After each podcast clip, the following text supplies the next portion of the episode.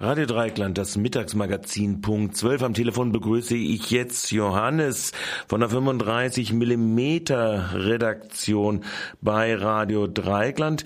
Johannes, seit letzter Woche bist du in Berlin bei der Berlinale. Äh, hast du denn noch überhaupt äh, runde Augen? Ja, also es geht so. Äh, das wird mit im Lauf der Woche und je länger die, die Berlinale geht, umso anstrengender wird es und umso viereckiger oder eigentlich rechteckiger werden die ja. Augen mittlerweile im Cinemascope-Format. Cinemascope-Format. Johannes, wo liegt denn dein Schwerpunkt äh, in der Beobachtung der Berlinale? Ja, also das ist zum einen ist es erstmal ganz wichtig, dass man sich einen Schwerpunkt setzt, weil man sonst hier ganz schnell den Kopf und den roten Faden verliert. Und deswegen habe ich mir von Anfang an meinen Schwerpunkt auf die Wettbewerbsbeiträge gelegt, weil man auch als Pressemensch sehr einfach in die Wettbewerbsfilme reinkommt und so auch das ganze Geschehen rund um den Wettbewerb hier auf der Berlinale gut vergleichen kann und verfolgen kann. Jetzt ist es ja aber meistens so, dass das, was im Wettbewerb läuft, nicht so gerade das Spannendste ist. Wie ist das in diesem Fall? Ja, das stimmt leider. Also das ist ein bisschen auch so ein Sorgenkind hier, der Wettbewerb in Berlin. Und es ist auch ein, ja, ein bisschen ein Hobby der deutschen Presselandschaft, dass dieser Wettbewerb immer in die Mangel genommen wird und zerlegt wird.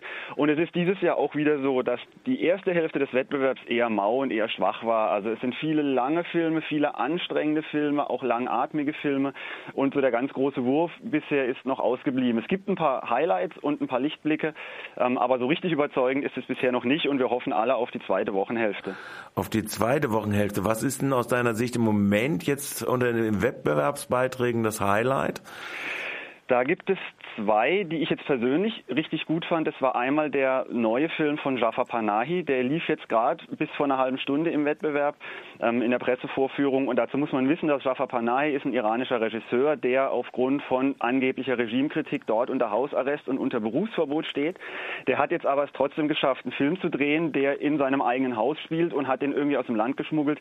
Der lief jetzt heute Morgen hier, wurde gemischt aufgenommen. Ich fand ihn aber sehr, sehr, sehr intensiv, sehr beeindruckend, leider in einer ein bisschen traurigen Art und Weise, aber auf jeden Fall einer der ganz, ganz starken Wettbewerbsbeiträge. Das ist der eine und der andere ist ein chilenischer Film, der vorgestern hier lief, der hieß Gloria und da geht es um eine Frau Mitte 50, die ihr Leben neu ordnet und nochmal ein bisschen was erleben will und sich in eine neue Beziehung stürzt, was nicht nur mit schönen Seiten, sondern auch mit Problemen verbunden ist. Und diese Geschichte und diese Lebensgeschichte dieser Frau wird in Gloria gezeigt. Und das war auch sehr, sehr intensiv und hervorragend gespielt von der Hauptdarstellerin. Also da stellst du mehr auf die Hauptdarstellerin ab. Nochmal zu dem Film von Panay zurück. Mhm. da stelle ich mir ein bisschen schwierig vor, wenn er nur in seiner Wohnung gedreht worden ist. Ist das dann ein Kammerspiel oder wo, worum, wovon handelt es? Ja, also wir würden sagen, es ist ein Kammerspiel, wobei das fast schon ein bisschen ja eine Verhöhnung wäre, weil er eben einfach aus seiner Villa, aus seinem Haus nicht rauskommt. Das heißt, sie haben mit einem ganz, ganz kleinen Team, also er selbst mit einem Co-Regisseur und ein, zwei Schauspielern und einem eine Kamera, die ein bisschen größer ist als ein iPhone, haben sie in diesem Haus diesen Film gedreht. Und das ist ein autobiografischer Film, ein ganz, ganz stark autobiografischer Film, der vollgepackt ist bis unter die Haarspitzen mit Metaphern und mit ähm, verklausulierten Aussagen, die sich aber, wenn man sich in den Film mal reingedacht habe, alle ganz klar entschlüsseln lassen und sehr verständlich sind. Ähm, und dieses, dieser Film spielt ausschließlich innerhalb dieser recht großen Villa, in der sie gedreht haben.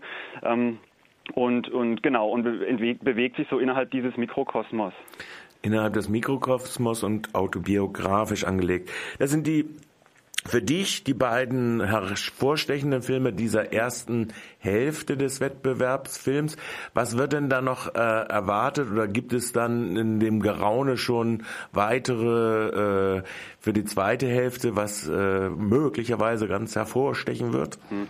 Also so konkrete, äh, konkrete Hinweise gibt es noch nicht oder so ein Gemurmel gibt es noch nicht. Es läuft jetzt gleich in einer Dreiviertelstunde ähm, der Film an von Steven Soderbergh. Mhm. Ähm, das ist ein, wohl ein Psychothriller, ein Polizthriller, wo es um die Machenschaften der Pharma-Großkonzerne geht, die den Leuten äh, Antidepressiva und sonstige Medikamente verkaufen, ohne mhm. Rücksicht auf Verluste, sondern nur auf unter ökonomischen Gesichtspunkten. Ähm, da hofft man natürlich mit einem guten Cast, mit Steven Soderbergh als Regisseur, dass das ein bisschen was Handfestes ist, was einen auch mal mitreißt.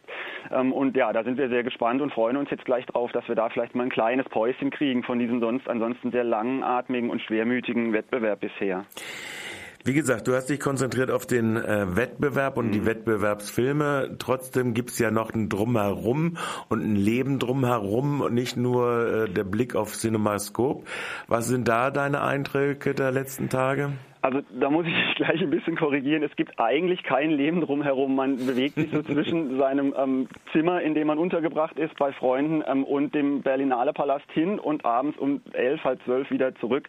Und das war's dann eigentlich. Aber du hast natürlich recht, es gibt wahnsinnig viele Eindrücke. Es gibt hier Pressekonferenzen, hier laufen einem die Stars oder die Prominenten über den Weg und man, man kann sich ähm, mit, mit Damon, wenn man will, auf der Pressekonferenz unterhalten. Und es gibt wahnsinnig viel zu sehen und zu gucken und die Presse ist hier und es sind Filmteams und Kamera also es ist alles und alles sehr, sehr aufregend. Ähm, das ist aber mehr so ein bisschen das Beiwerk, also was mhm. die ganze Sache dann noch spannender macht, als es ohnehin schon ist. Kommt man dann in Gespräche mit Kolleginnen und Kollegen über die Filme oder wie muss ich mir das vorstellen? Ja, ganz, ganz stark. Also das ist auch was, was diese dieses Arbeit hier so spannend macht, dass man am laufenden Band mit Leuten aus aller Welt ins Gespräch kommt und ähm, sich, sei es, dass man eine Zigarette zusammen raucht oder sei es, dass man sich irgendwie im Presseraum nebeneinander sitzt, man kommt ruckzuck ins Gespräch, man spricht den anderen an, sag mal, hast du jetzt eigentlich den Film gerade gesehen, wie fandst du den? Und ruckzuck ruckzuck unterhält man sich und kriegt dann auch ein bisschen neue ja, Infos oder ein bisschen neuen Input von anderen Le Leuten, wie die das gesehen haben und kann sich selbst noch mal ein bisschen hinterfragen. Und das macht sehr viel Spaß und ähm, da ist ein sehr reger Austausch vorhanden. Mhm. Johannes last not least, äh, ihr bloggt, glaube ich, sogar auch. Also unter ak minus, wie ist es jetzt gerade? ak-filmclub.de, High Noon, findet sich eure Blogs. Bist du nur alleine da oder wer bloggt da alles? Nee, genau. Also zum einen die Homepage ist ak-filmclub.de und dort gibt's dann direkt auf der Startseite einen Link zu unserem High Noon Blog und das mache ich zusammen mit einer Freundin, die auch lange in Freiburg war, lange im AK Filmclub war, mittlerweile in Berlin lebt. Sie guckt sich das Forum an, also ein bisschen mhm. diese sehr experimentierfreudige Sektion Sektion und ich eben, wie gesagt, den Wettbewerb. Und da schreiben wir dann jeden Abend oder jeden zweiten Abend, auch wie es die Zeit zulässt, ein bisschen was über unsere Erfahrungen und über unsere Eindrücke.